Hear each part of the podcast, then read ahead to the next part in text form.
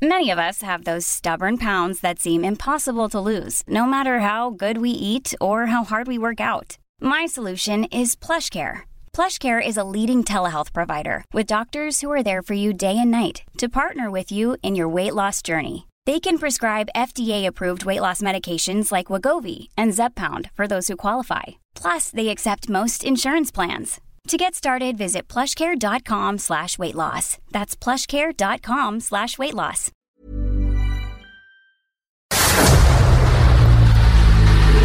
El dedo en la llaga. Había una vez un mundo en el que nadie creía. Un país de historias inexplicables.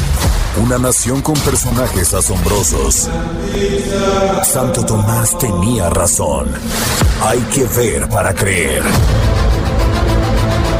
En México increíble, las verdades que duelen, la voz de los que callan, el dedo en la llaga. Infórmate, diviértete, enójate y vuelve a empezar. El Heraldo Radio presenta El Dedo en la Llaga con Adriana Delgado. Yo no sé mañana,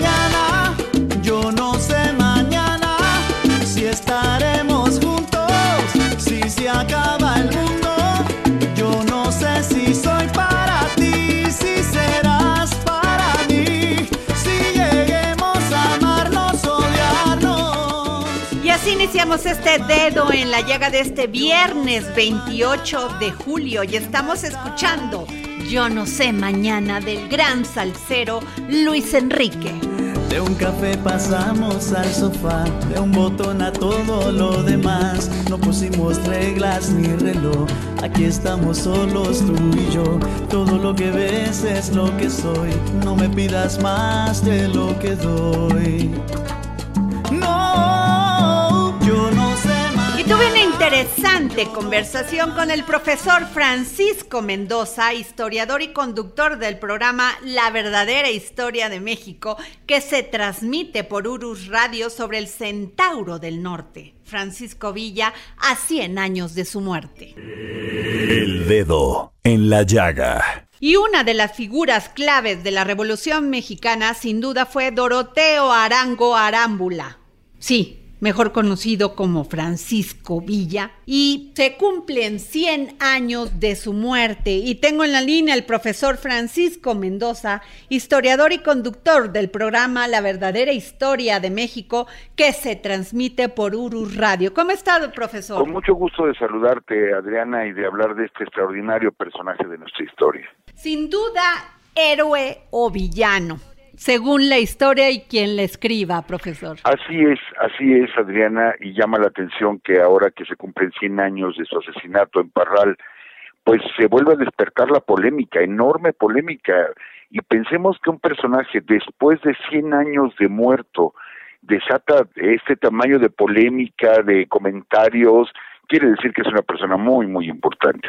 Pues muchas, muchas personas en aquel entonces lo veían como un Robin Hood mexicano que defendía a los pobres y desfavorecidos, que robaba a los ricos y ayudaba a los pobres, y otros lo veían como una... Yo creo que tiene ambos rostros, este Adriana. Eh, no podemos negar que Francisco Villa sí fue un bandolero, o sea, lo fue, tuvo su tiempo de bandolero alrededor de 20 años, eh, ayudó a gente, también es cierto, ayudó a muchísima gente, construyó escuelas, etcétera. Entonces tiene ambas caras de la moneda. Así es, profesor. Y además, para conocer a un personaje hay que adentrarse a su vida, a su pasado. Y también es una realidad que a los 16 años se vio obligado a huir de su casa después de matar al hacendado Agustín López Negrete, quien supuestamente había abusado de su hermana. Sí, de hecho, él mismo platicó esa historia. Pues él, él este, escapa y ya posteriormente durante la revolución en esas pláticas entre amigos él les contaba esa historia que habían abusado de su hermana y que él en defensa del honor de su hermana había matado a López Negrete y tuvo que, que escapar. Ahora, profesor, ¿cómo es que este forma esta propia fuerza militar conocida como la División del Norte y que fue conocido como el Centauro del Norte? Así es, Adriana pero tenemos que hablar de tres etapas, sobre todo. La primera etapa donde don Abraham González, eh, gobernador, es quien invita a Francisco Villa, que era un bandolero, en ese momento él era un bandolero, y lo invita a sumarse a las fuerzas maderistas. Entonces ahí tenemos una primera etapa donde lo único realmente así como trascendental es la toma de Ciudad Juárez bajo las órdenes de Pascual Orozco y Francisco Villa, y después viene el licenciamiento de las tropas, después Orozco se va contra, contra Madero, envían a Huerta a combatirlo y Villa queda bajo las órdenes de Huerta. Y de pronto hay un problema ahí con un caballo y están a punto de fusilar a Francisco Villa. Madero lo salva, sí, de que lo fusilen, lo traen a la Ciudad de México, eh, lo meten a la cárcel, se escapa de la cárcel, sabiendo que iban a matar a Madero, le advirtió varias veces y escapa hacia los Estados Unidos, se entera de la muerte de Madero y ahí regresa a México y es donde forma sí la división del norte, la que en su momento o el que en su momento fue el ejército más poderoso de toda Latinoamérica, el más grande de Latinoamérica, sí la división del norte y es ahí donde se va a encumbrar su nombre, de ser alguien secundario en la primera etapa, en la segunda etapa, pues todo el mundo hablaba de Villa y de Zapata. ¿Cuál sería uno de sus mayores logros en toda la revolución mexicana? Bueno, el objetivo primordial en esta segunda etapa era derrotar a Victoriano Huerta y ahí está el gran logro, eh, aunque ya se había levantado también el plan de Guadalupe con Venustiano Carranza, Carranza intenta evitar que Francisco Villa sea quien derrote definitivamente a Huerta. Ahí viene el rompimiento con Carranza y Villa, Villa por su propia cuenta, sí, avanza hacia Zacatecas y se da la gran, gran batalla de Zacatecas y que es eh, la puerta abierta hacia la Ciudad de México. Entonces, quien realmente derrota al final a, a Huerta es Francisco Villa, quita al usurpador, al chacal, Huerta lo quita del poder eh, con esa gran victoria en Zacatecas. Ahora hay un punto muy interesante que me llama poderosamente la atención, profesor Francisco Mendoza, y es en 1916 Villa llevó a cabo un ataque contra la ciudad de Columbus, Nuevo México, como represalia por el apoyo percibido de Estados Unidos al gobierno de Carranza. Así es, y, y fíjate que eso está perfectamente documentado de que tropas carrancistas cruzaban por el lado americano para atacar a tropas villistas. Esto es que el gobierno norteamericano apoyaba a Carranza y luego se da un, una historia durante las batallas de Celaya donde el armamento que habían comprado en Estados Unidos no funcionaba bien. Se decía que eran balas de palo. No, no eran balas de palo, eran balas que tenían muy poca pólvora y las balas se caían a 50 o 60 metros, entonces Villa se siente traicionado por los norteamericanos. Entonces decide atacar Columbus con dos objetivos, creo yo, dos objetivos principales. Primero, atrapar a los que habían, le habían vendido el mal armamento y segundo, provocar un conflicto internacional ¿Para qué? Para que el gobierno norteamericano no reconociera a Venustiano Carranza como presidente. Entonces, hace esa incursión a la población de Columbus, triunfa ahí en Columbus y efectivamente desata un conflicto internacional. Tan es así que viene a pelear a México, buscarlo la expedición punitiva bajo el mando de Pershing, donde por cierto va a estar Patton, eh, ese famoso general en la Segunda Guerra Mundial, bueno, pues ahí participa en la expedición punitiva y sí logra el objetivo Francisco Villa de provocar este conflicto. Profesor Mendoza, ¿cuáles fueron los desacuerdos y conflictos entre Venustiano Carranza y Francisco Villa? Adriana, cuando surge el plan de Guadalupe se lo llevan a Francisco Villa, que él estaba haciendo todo por sí mismo, y le llevan el plan de Guadalupe, lo firma, lo firma Francisco Villa, pero cuando le dicen que él va a quedar bajo las órdenes de Álvaro Obregón, que en su momento Álvaro Obregón fue porfirista, y no participó en la primera etapa de la revolución apoyando a Madero, Villa, por así decirlo coloquialmente, se va por la libre. Dice, no, yo no obedezco a este señor y viene un rompimiento. Entonces Carranza le quita el mando de la división del norte y los generales villistas, frente a un telégrafo, ¿sí? deciden de nuevo ponerlo como comandante, se comunican con Venustiano Carranza y le dicen, nosotros no obedecemos a nadie que no sea Francisco Villa.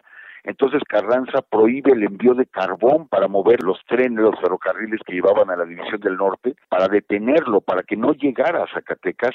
Y aparte que Carranza le había dicho a Villa que le enviara diez mil hombres a Pánfilo Natera, que ya había atacado Zacatecas y no pudo tomarlo, y Villa dijo, no, me muevo con toda la división del norte. Y efectivamente, eh, se les acabó el carbón, bueno, pues iban levantando los durmientes del ferrocarril, uno de cada cuatro los iban levantando que eran de madera y con eso alimentaban las máquinas, sí, para poder llegar a Zacatecas. Entonces, ese desacuerdo entre Villa y Carranza va, va a perdurar y durante la convención de Aguascalientes el mismo Villa propone, ¿saben qué? Que nos fusilen a los dos. Obvio que eso no iba a pasar, pero bueno, él lo propuso, que nos fusilen a los dos y nos quitamos de problemas.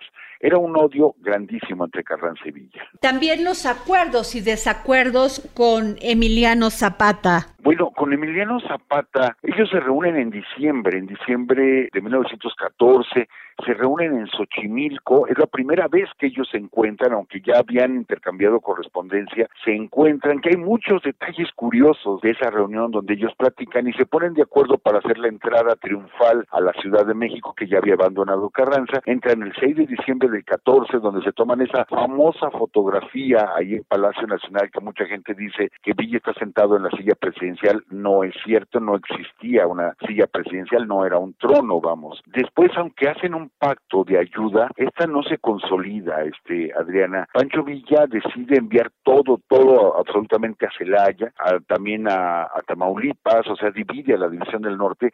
Y Zapata, ¿qué crees? Que Zapata sí intentó muchas veces detener los trenes carrancistas que llevaban armamento para Obregón. Entonces, solamente se vieron en esa o en esas ocasiones, este, aquí en la Ciudad de México, no hubo como tal un desacuerdo entre ellos, pero no se dio la colaboración tan estrecha que se pensaba. Y después de años de lucha y enfrentamientos, Villa se retira de la vida política y militar en 1920 y al parecer se estableció en Chihuahua y se dedicó a actividades agrícolas y empresariales y en 1923 lo asesinan en Parral, Chihuahua. Así es, el, gobierno de don Adolfo de la Huerta es el que consigue por fin que se rinda eh, Francisco Villa. Confiaba Villa en de la Huerta, confiaba mucho en él como un hombre honesto. De hecho, de la Huerta era músico, era maestro de canto, el presidente de la Huerta, cosa muy, muy curiosa, y es el que consigue la rendición. Le dan la hacienda de Canotillo y empieza a ser como una especie de experimento agrícola. Vamos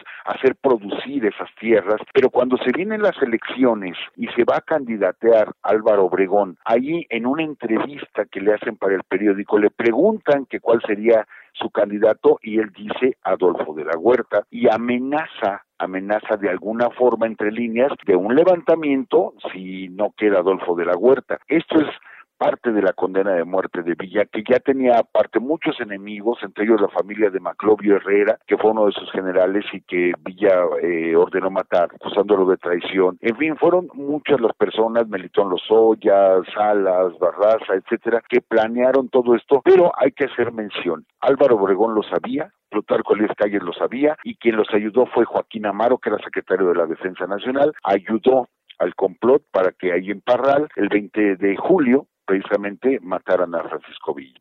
Profesor Mendoza, como siempre le pregunto, usted que es un gran historiador y un gran escritor, su opinión sobre Francisco Villa y su aportación al México. Yo creo que Francisco Villa está entre los cinco o seis personajes más polémicos de nuestra historia. Podemos hablar de Malintzin, podemos hablar de Moctezuma, de Santana, de Iturbide, Juárez, o sea, son personajes muy polémicos, mucho, muy polémicos, y ahí está Francisco Villa. Yo repetiría esto, alguien que es capaz, 100 años después de muerto, de armar tanta polémica, tanto debate, resurgió el antivillismo, ¿sí? Yo creo que es una persona trascendente en nuestra historia y creo yo, es una opinión personal, creo yo que junto con Juárez y Moctezuma son los tres personajes de la historia de México más conocidos a nivel mundial y quizá de los tres, Villa sea el más conocido de todos en todo el mundo. En todo el mundo es el más reconocido de, de los personajes mexicanos. Por algo será, Adriana, por algo será. Profesor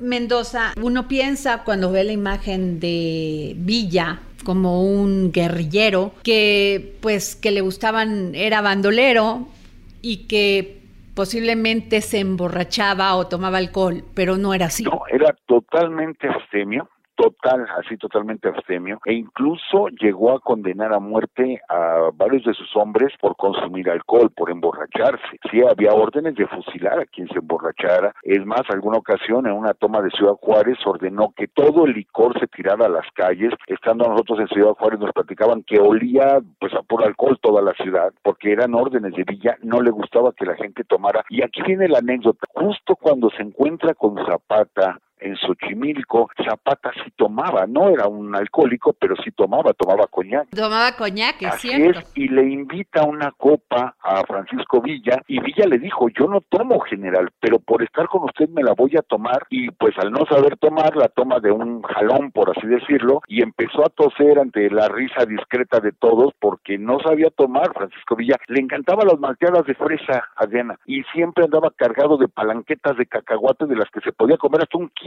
al día de palanquetas de cacahuate y las bolsas llenas de dulces, porque donde encontraba niños, él les regalaba dulces a los niños. Entonces, esa es otra parte que desconocemos también humana de Francisco Villa. Pues muchas gracias, profesor Francisco Mendoza, historiador y conductor del programa La verdadera historia de México, que se transmite, no se lo pueden perder, por Urus Radio todos los lunes. Gracias. Muchas gracias a ti, Adriana. Gracias por la confianza y nos mantenemos en contacto. El dedo en la llaga. Y desde Argentina y en exclusiva para el dedo en la llaga, el gran filósofo y escritor Hernán Melana, que hoy nos habla sobre Leonardo da Vinci. Filosofía, psicología, historias con Hernán Melana.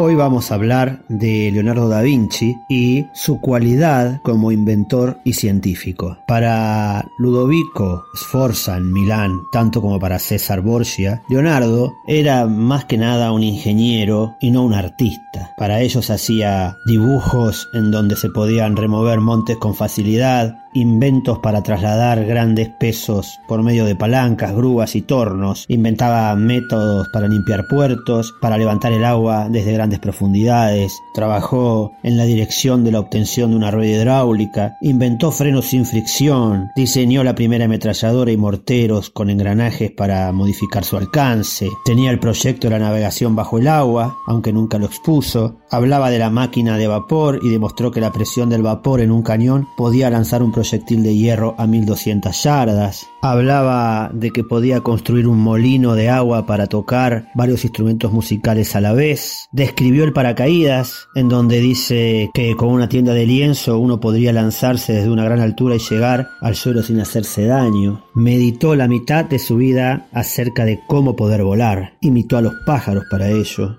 Describió el antecesor del helicóptero, hablaba de un instrumento provisto de un tornillo que girase rápidamente para poder describir una espiral en el aire y tomar altura. No sabemos si intentó realmente volar, pero en su códice atlántico en algún momento dice mañana en la mañana, en el segundo día de enero de 1496, haré la cuerda y la tentativa. Y no sabemos qué significa eso, pero algunos dicen que años después, en el 1510, uno de sus discípulos, Antonio, se quebró una pierna por intentar volar en una de esas máquinas. Vale decir que Leonardo previó la aviación, pero por el camino equivocado, porque no es la imitación de las aves la que nos lleva a volar, sino un propulsor que tire fuerza hacia atrás haciendo que la velocidad levante el vuelo. Sin embargo, el sueño de Dédalo y los fracasos de Leonardo han sido los precursores. Muchas veces hacía garabatos en la misma página donde hacía dibujos para ver cómo eran las leyes de la naturaleza que estaban detrás de lo que él estaba dibujando. Para él el método científico era tener experiencia más que hacer experimentos. Siempre debía estar para él la experiencia y luego la razón. Se dedicó con entusiasmo a las matemáticas, hallaba la belleza en las figuras geométricas y dijo alguna vez no hay certidumbre donde no se pueda aplicar ninguna de las ciencias matemáticas ni de las que se basan en ellas.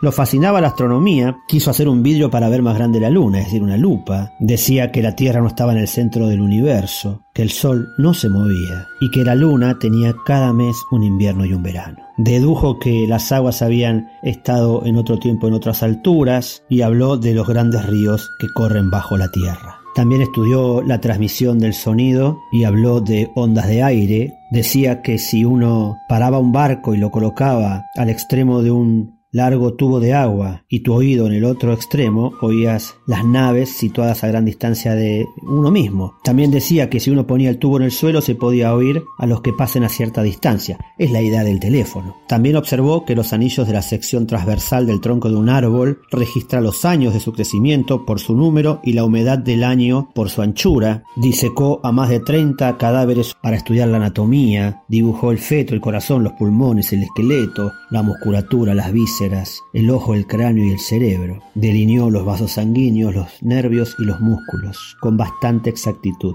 Alexander von Humboldt lo considera el físico más grande del siglo XV y William Hunter lo tenía como el más grande anatómico de su época. Esto y muchos otros inventos pasaron por la brillante inteligencia de Leonardo da Vinci. Más adelante contaremos algo más. Por hoy me despido con una frase que podría parecer inocente, quizás poética, pero que en el fondo tiene una gran sabiduría y que recuerda a la teoría de los colores de Goethe, cuando Leonardo habla del ojo y su capacidad para ver. Y esta frase dice así. ¿Quién creería que en un espacio tan pequeño se pudiese contener las imágenes de todo el universo? Y hoy es viernes con el historiador Ignacio Anaya que hoy en sus cápsulas del pasado nos habla de la comunidad hispana y el proyecto Manhattan. Cápsulas del pasado con el historiador Ignacio Anaya.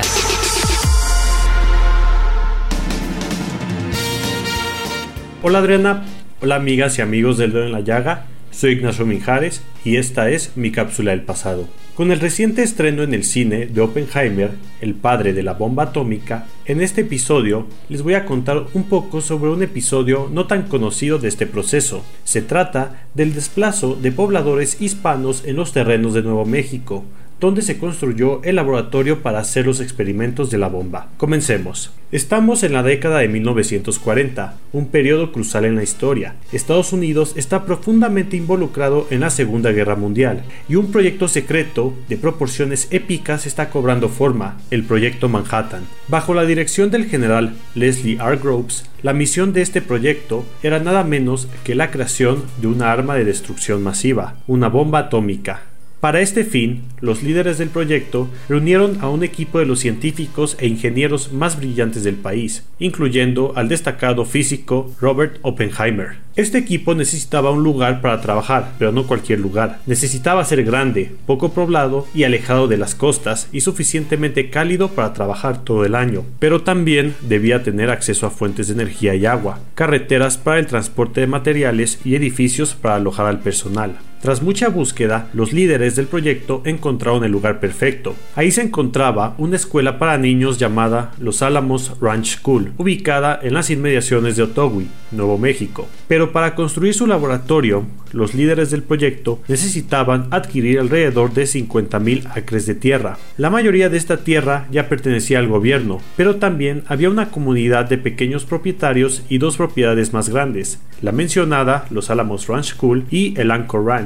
A través de negociaciones directas, el gobierno adquirió estas propiedades por sumas considerables. Los propietarios de la escuela y del rancho contrataron abogados para negociar con el gobierno y finalmente vendieron sus propiedades por 350 mil y 25 mil dólares respectivamente. Sin embargo, la adquisición de las tierras de los pequeños propietarios fue una historia diferente. Muchos de ellos eran hispanos, que no hablaban inglés, y la comunicación con ellos fue difícil. Rosario Martínez Fiorillo, descendiente de uno de estos pequeños propietarios, recordó que sus antepasados dejaron de sembrar y abandonaron sus tierras porque estaban asustados de los uniformados que llegaron a decirles que el gobierno quería su tierra. A pesar de las barreras del idioma y la falta de comprensión, estos propietarios finalmente cedieron y vendieron sus tierras por sumas que oscilaban entre 7 y 23 dólares por acre, muy por debajo de lo que recibieron la escuela y el rancho. Con la adquisición de estas tierras, el gobierno pudo construir el laboratorio que necesitaba, pero el costo humano de este avance científico fue alto. A medida que el laboratorio de los Álamos crecía, las voces de aquellos que habían sido desplazados se desvanecían en el olvido. Por ello, hoy recordamos no solo a los científicos que cambiaron el mundo con su trabajo en el proyecto Manhattan, para bien o para mal, sino también a los hombres, mujeres y niños cuyas vidas fueron trastornadas en el proceso. Sus historias, aunque a menudo olvidadas, son una parte crucial de la historia de la migración en Estados Unidos y de las comunidades hispanas en aquel país. Es importante recordar que, aunque el progreso puede traer consigo grandes logros, también puede tener un costo humano. Espero que les haya gustado este episodio y recuerden escucharnos cada semana. Muchas gracias y hasta la próxima.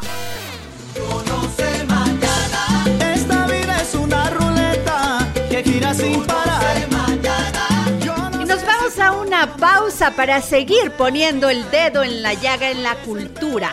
Síganme en mis redes arroba Adri Delgado Ruiz.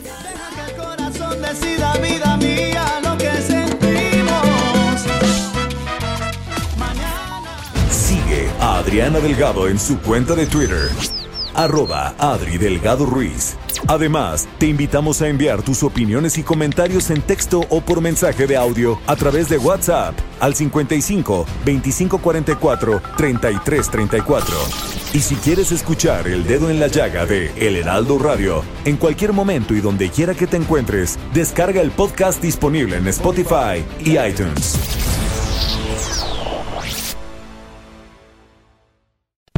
Sigue. Hey, it's Ryan Reynolds, and I'm here with Keith, co star of my upcoming film, If, only in theaters, May 17th. Do you want to tell people the big news?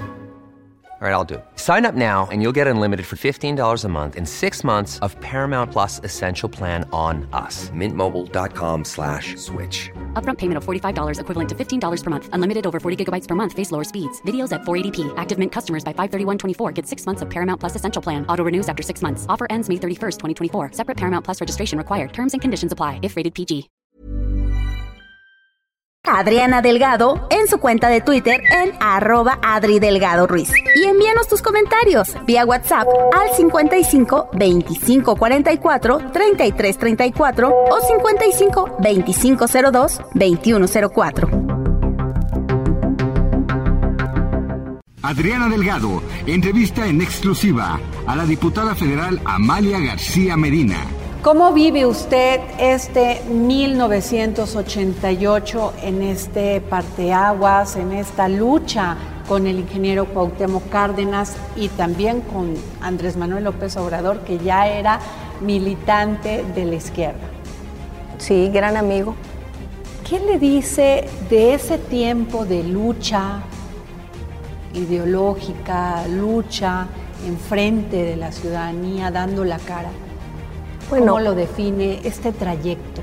Para mí ha sido muy, muy bueno que nuestra generación, que vivió el sistema de partido único, sistema de partido de Estado, de Estado como le llamábamos, haya logrado abrirle paso a la democracia y a las libertades, que se haya logrado la alternancia. El que haya llegado Vicente Fox fue un triunfo de los movimientos democráticos y libertarios de nuestro país. No fue un triunfo solamente del PAN ni de Vicente Fox, fue parte de una gran batalla porque además fue un triunfo eh, sin que hubiera una revolución sangrienta, sin que hubiera muertos. Ya muertos había habido después Claro. del 88 con el ingeniero Cuauhtémoc Cárdenas. Jueves, 10.30 de la noche. El dedo en la llaga. Heraldo Televisión.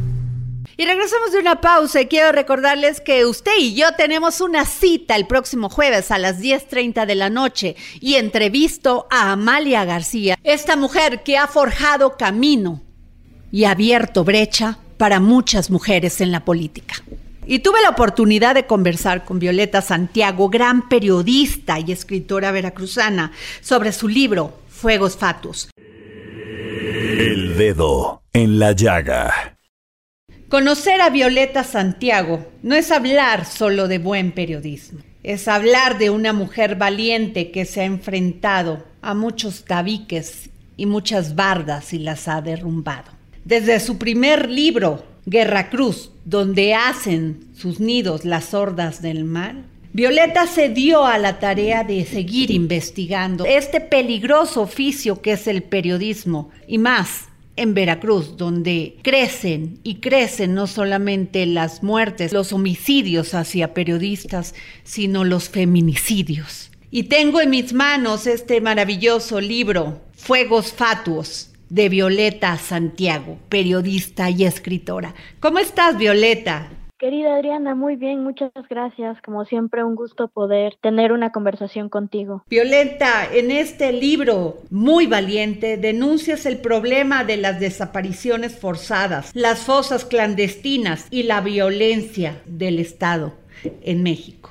Sí, así es, eh, querida Adriana. Justamente este libro eh, es un relato muy profundo y también muy personal de lo que eh, pues fue en su momento la quinta brigada de búsqueda de personas desaparecidas en el 2020 en la zona norte del estado de Veracruz y bueno lo que significan las búsquedas encabezadas además por mujeres, sobre todo por mujeres valientes y muy aguerridas de diferentes colectivas y bueno además eh, también del proceso de búsquedas, pues también todo lo que está relacionado con la búsqueda de personas, como son también terriblemente las fosas clandestinas. En tu libro Guerra Cruz hablabas precisamente de estas fosas clandestinas y de toda la violencia que impera en el estado de Veracruz en este lo retomas también. Sí, justamente es un tema que pues eh, lamentablemente está muy relacionado con, nuestro estado, con Veracruz. Es decir, eh, si bien no es precisamente el primer lugar en hallazgo de fosas clandestinas y en desaparición de personas, sí se encuentra dentro de los primeros cinco lugares. Eh, ha sido un fenómeno que ha acompañado al estado, que explotó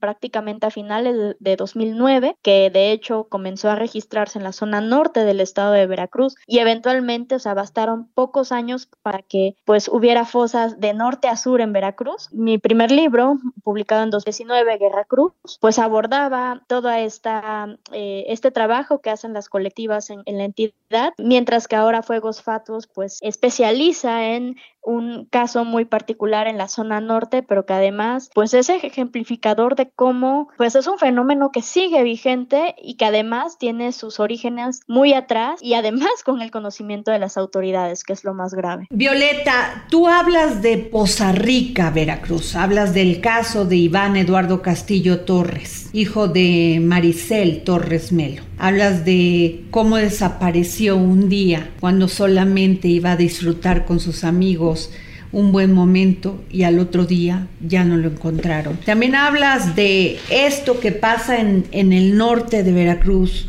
y todo lo que son esto que podríamos poner en comillas las cocinas, que según las buscadoras lo definen como puntos de exterminio humano, de destrucción de restos óseos con fuego o químicos. Platícanos más de esto que nos parece terrible. Pues eh, justamente en esta brigada, eh, que se la quinta brigada de búsqueda de personas desaparecidas que se realizó en el norte de Veracruz en 2020, a diferencia de otros procesos de búsqueda que se habían realizado en Veracruz y en otros estados del país, donde sí había pues hallazgos, había restos óseos que se podían recuperar, eh, en esta ocasión no se localizaron cuerpos como se esperaba, bueno, cuerpos o restos humanos, sino más bien lo que se encontró fueron restos muy ennegrecidos, prácticamente calcinados, sobre todo en, el rancho de la gallera, donde además había un horno que se utilizaba para preparar una comida tradicional de la zona, zacahuil, un, tamal gigante, pero que se convirtió en una especie de, crematorio para desaparecer a las personas. Y además se localizaron insumos que solían ser utilizados para este tipo de, acciones, como tambos, o sea, tambos que no encuentras tambos en medio de los cerros, no eran tambos que desaparecieron aparecían de los pueblos que los ocupaban para pues tirar basura, almacenar agua, etcétera, y que eran robados en estas comunidades y aparecían en los cerros ya pues visiblemente dañados o pues huecos en la tierra con pues sustancias que no podemos precisar precisamente qué, eran, ¿no? Pero eh, sustancias acompañadas también de, de, algunos restos ennegrecidos que son pues identificadores de la existencia de estas cocinas y pues lo más grave es que se trata de una desaparición casi total, ¿no? O sea, que no es posible encontrar el ADN de nadie, o sea, desaparece en todo rastro. Exactamente, es muy difícil, o sea, difícil al grado, no podemos decir exactamente, no imposible, pero si realmente la pieza está muy dañada, bueno, el ADN que contiene el, hueso eh, sí puede quedar destruido o ser, pues realmente, sí, eh, muy difícil de recuperar y de poder hacer una comparación. Entonces, además en fragmentos, ¿no? Que no es posible eh, a simple vista precisar que todos esos fragmentos correspondan a la misma persona. Entonces vuelve una, una crisis forense además que viene a complicar la, la crisis que ya existe y que pues también lleva a la pregunta de, de, muchas buscadoras de, de, por qué este grado, ¿no? De, de daño, de, de dolo, de, de, desaparición, pues que se ha cometido contra muchas personas en esta, en esta región de Veracruz. Ahora, esto es muy importante, Violeta Santiago, gran escritora, porque las denuncias no empezaron ahora, empezaron desde Felipe Calderón, era presidente de este país y no se hacía nada, o sea, no, no dijeron nada, no investigaron, como siempre sucede. Exactamente, a, a nosotros durante esos días de búsqueda nos llegó un expediente judicial en donde, bueno, una persona que había sido policía, además había sido policía en Poza Rica, que posteriormente empezó a trabajar con el crimen organizado, pues contaba a las autoridades, primero que había colusión con, con otros, otras fuerzas del, eh, de seguridad del gobierno, o sea, tanto estatales como federales, pero además daba localizaciones, este, había hasta imágenes de, de, mapas donde indicaba que en esos puntos las personas que eran secuestradas o desaparecidas en el norte de Veracruz eran llevadas a ese lugar para, y cito textualmente, cocinarlas, es decir, para desaparecerlas mediante esta, esta forma pues total de, del daño al tejido, a, los huesos y que de esta forma pues no fueran localizables. Entonces, esto te estoy hablando que este expediente es de 2010, es decir, todavía en los eh, últimos años de Felipe Calderón. Fue un expediente además de una, eh, o sea, de la Fiscalía General, entonces Procuraduría General, es decir, las autoridades a nivel federal sabían lo que estaba pasando en Veracruz, sabían cómo se estaba desapareciendo a las personas en Veracruz y tuvieron que pasar 10 años y que las buscadoras fueran a esta zona para hacer esta brigada, para poder denunciar esta situación. De lo contrario, bueno, no, no sabríamos ese, ese grado de, pues no solamente de colusión, sino también de omisión, ¿no? Porque lamentablemente, o sea, después de 2010 siguieron ocurriendo estos casos que de otra forma, pues tal vez pudieron haberse, pues identificado o detenido o al menos no permitido que siguieran ocurriendo. Quiero leer esto porque todos aquellos que conocemos Poza Rica, Veracruz, que sabemos cómo está, pues hay mucho cerro y ahí es muy común ver los mechones de pozos petroleros de Pemex. Y lo que tú narras aquí es, tuvieron que pasar 10 años para que Maricel, los hermanos Trujillo y decenas de buscadoras escarbaran entre los cerros y selvas del norte veracruzano para que nos enteráramos de esta práctica inhumana para saber que las llamas que danzaban entre los cerros no eran todos de los mechones de pozos petroleros, de cientos que hay en la zona, sino también eran fuegos de la muerte, eran las cocinas donde ardían los cuerpos humanos. Así es, justamente, Adriana, eh, de ahí el nombre de estos fuegos fatuos, estos fuegos que están relacionados con justamente eh, espacios donde había eh, pues enterramientos, ¿no? O personas que, que, habían fallecido y que es también parte de la posible explicación de por qué en esta región hubo este nivel de ensañamiento y hubo esta, esta práctica que no se registra en todo el estado. Es decir, hay muchas desapariciones, se han dado muchos hallazgos de en todo Veracruz, pero esta práctica como tal... Es en especial en, el norte de Veracruz. Exactamente, y algo que eh, los hermanos Trujillo explicaban eh, de pues una posible, una posible forma de entender por qué, por qué se, hacía esto en, el norte de Veracruz, pues apuntaba a esta presencia de, de pozos petroleros que muchas veces pues no están resguardados, de los que es fácil a veces extraer también ciertos eh, líquidos de combustión y que pues además funcionaban perfectamente como pantallas para pues eh, abrir una llama más, ¿no? Sin que se percibiera efectivamente que era algo anormal en la zona. Violeta Santiago, me llena de orgullo tener a una escritora tan valiente que relata, que hace periodismo, pero también te pregunto, con todo esto que está sucediendo, ¿has sentido temor? Pues creo que no hay espacio para el miedo, ¿no? En, en, el sentido de que sabemos que nuestra profesión tiene riesgos, ¿no? Este año seguimos todavía contando más colegas que a los que les han arrebatado la vida, pero también personalmente considero que, que, no podemos ser presas del miedo, porque entonces, ¿quién va a informar a, a, las personas, no? ¿Quiénes van a informar a la sociedad? Y si te soy sincera, a veces este tipo de temas que son muy fuertes y delicados no siempre están relacionados con un riesgo para quien lo escribe, como si lo es hablar, por ejemplo, de corrupción. Entonces, eh, de alguna manera, pues creo que el compromiso en, en este tema no está peleado con, con un riesgo para la vida y, por tanto, pues no, más que miedo, creo que es el coraje lo que me ha movido a, escribir sobre este tema. Muchas gracias Violeta Santiago, gracias por este maravilloso libro que nos relata lo cruel que podemos ser los seres humanos, lo cruel que puede ser el crimen organizado en el norte de Veracruz. Gracias por estos fuegos fatos. Nos llena de dolor saber que México, lejos de avanzar, que Veracruz, lejos de avanzar, retrocede y retrocedemos como seres humanos. Muchísimas gracias, Violeta. Muchas gracias a ti por el espacio, Adriana, y por siempre interesarte y dar pues un momento para hablar de estos temas que no tienen que olvidarse en la agenda a Así pesar es. de que se han vuelto cotidianos. Muchas gracias, Violeta Santiago. El dedo en la llaga. Hoy es viernes de comer y beber bien. ¿Y quién más que Miriam Lira y su momento Gastrolab, que hoy nos habla sobre el Día del Aguacate? Gastrolab. Historia, recetas, materia prima y un sinfín de cosas que a todos nos interesan.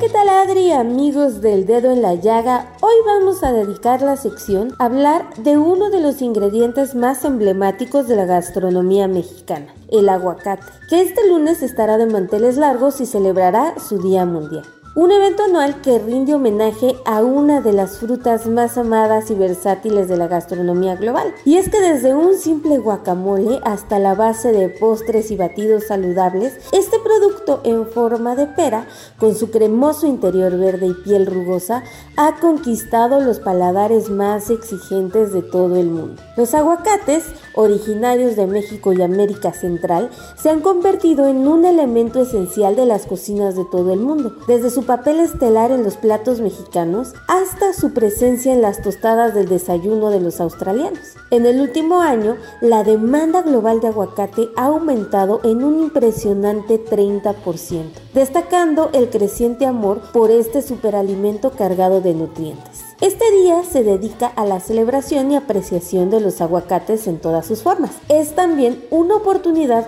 para educar a la gente sobre los beneficios para la salud de los aguacates que son fuente rica en ácidos grasos, monoinsaturados, fibra, vitamina K, vitamina E y también por supuesto vitamina C. Además, se espera que la celebración también sea la oportunidad perfecta para fomentar una agricultura sostenible, ya que el aguacate, aunque nutritivo y delicioso, puede ser una fruta problemática desde el punto de vista ambiental, debido a la cantidad de agua que requiere para su cultivo. Muchas empresas y productores están buscando formas innovadoras de hacer que el cultivo de aguacate sea más sostenible y esta fecha sirve como plataforma para promover dichas prácticas. La celebración del Día Mundial del Aguacate no estaría completa sin mencionar las innumerables formas en que esta fruta puede ser disfrutada, desde salsas, ensaladas y platos principales hasta batidos y postres, el aguacate es el elemento que aporta cremosidad y sabor a cualquier plato. Así que ya sea que prefieras tu aguacate en una tostada como parte de un batido verde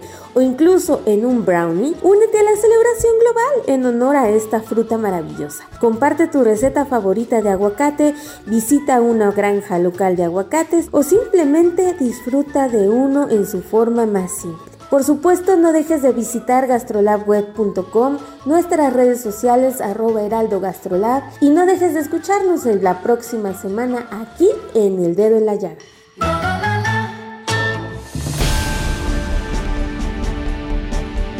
Y en nuestra sección Guerreras de la Libertad, donde lideresas políticas, activistas sociales, artistas y defensoras de los derechos humanos nos enseñan que no hay límites cuando se trata de luchar por lo que creemos.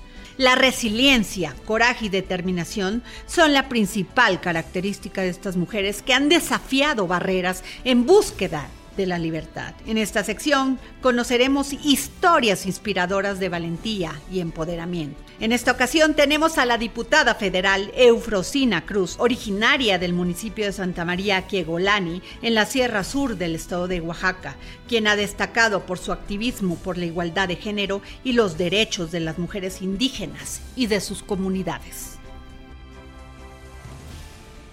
Imagínense un pueblo hace más de 30 años en nuestro país que no había luz, que no había carretera, la escuela piso de tierra, que lo único que tenía posibilidad de esa niña era a través del ocote, a través de la vela y el sol que daba la luz, ¿no? Y que de repente llega un maestro caminando más de 12 horas a, a ese espacio con esos pedacitos de recortes de periódico que hoy yo sé que se llama periódico y que su cuarto se convirtió en la aspiración de esa niña porque a través de, su pared veía otros dibujos que no había en su rostro. Y esta niña a los 12 años desafió esa imposición, desafió esas reglas, desafió esa normalidad y le dijo a su entorno, yo no quiero ser la primera en levantarme a las 3 de la mañana y ser la última, yo no quiero casarme y tener los hijos que pues la vida me va a dar, sino que yo decida, ¿no? Y a raíz de eso entendí que mi historia es la historia de miles de mujeres en este país y en este mundo. Cuando no tienes posibilidades, el poder de la mente construye tus posibilidades, no las reales, las imaginarias, que es lo que me enseñó mi maestro, que yo también podía dormir una cama, que no es malo dormir un petate siempre y cuando tengas la capacidad de decidir así quiero, así no lo quiero, ¿no? A mí me quebró la educación el siglo de la pobreza, si no, ahorita fuera yo parte de esa investigación, porque somos investigación, formamos parte de la estadística, porque estamos jodidos. Y yo quebré esa, e, ese ciclo porque arrebaté a mi país, porque no me la dio, mi educación.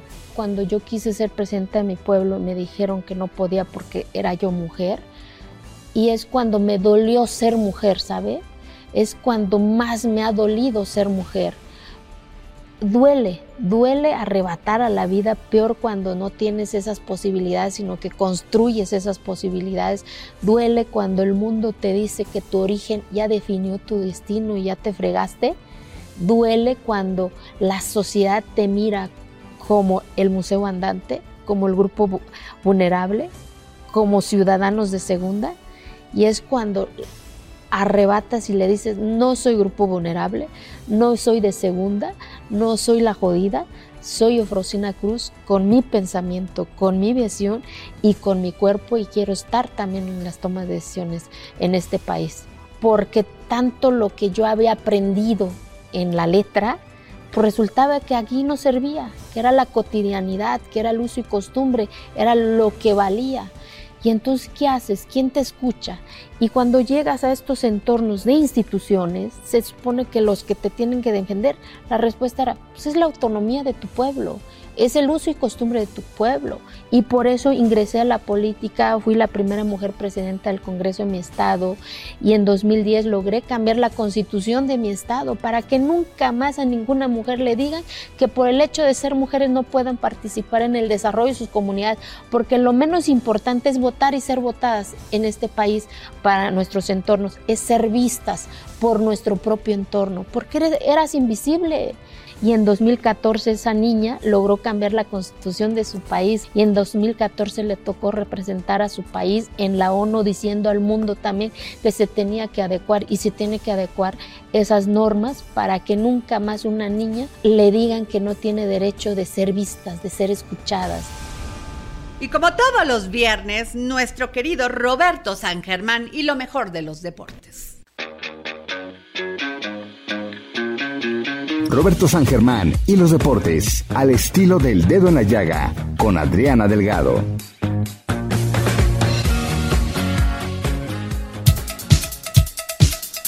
Buenas tardes Adriana y buenas tardes a toda la gente que nos sintoniza. Pues aquí tenemos los deportes para este fin de semana y se viene el Gran Premio de Bélgica.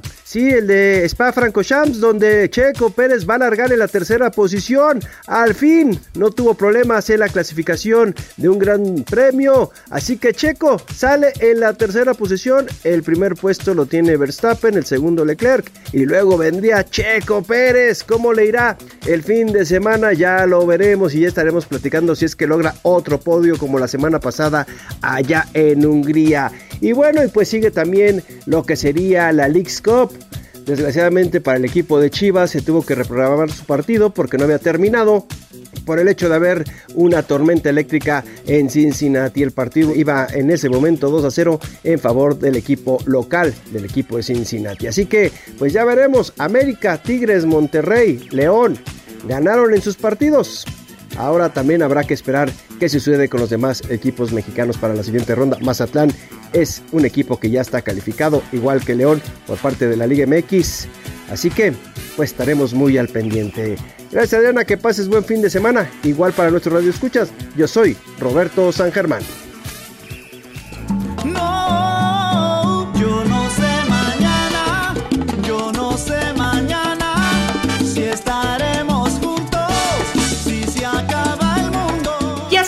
Al final de este dedo en la llaga. Gracias por escucharnos y como siempre les digo, gracias por permitirnos entrar en su corazón. Tenga usted un gran fin de semana con sus seres queridos y nos escuchamos el próximo lunes. ¿Quién va a estar aquí? Esta vida es igual que un libro, cada página es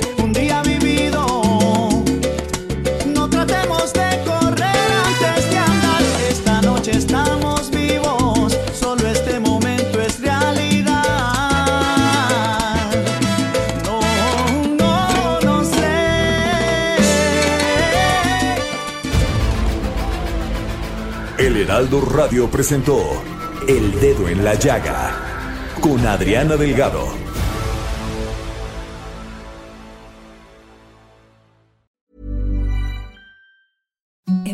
the softest sheets you've ever felt. Now imagine them getting even softer over time. That's what you'll feel with Bowl and Branch's organic cotton sheets. In a recent customer survey, 96% replied that Bowl and Branch sheets get softer with every wash. Start getting your best night's sleep in these sheets that get softer and softer for years to come. Try their sheets with a 30-night guarantee. Plus, get 15% off your first order at bowlandbranch.com. Code BUTTERY. Exclusions apply. See site for details.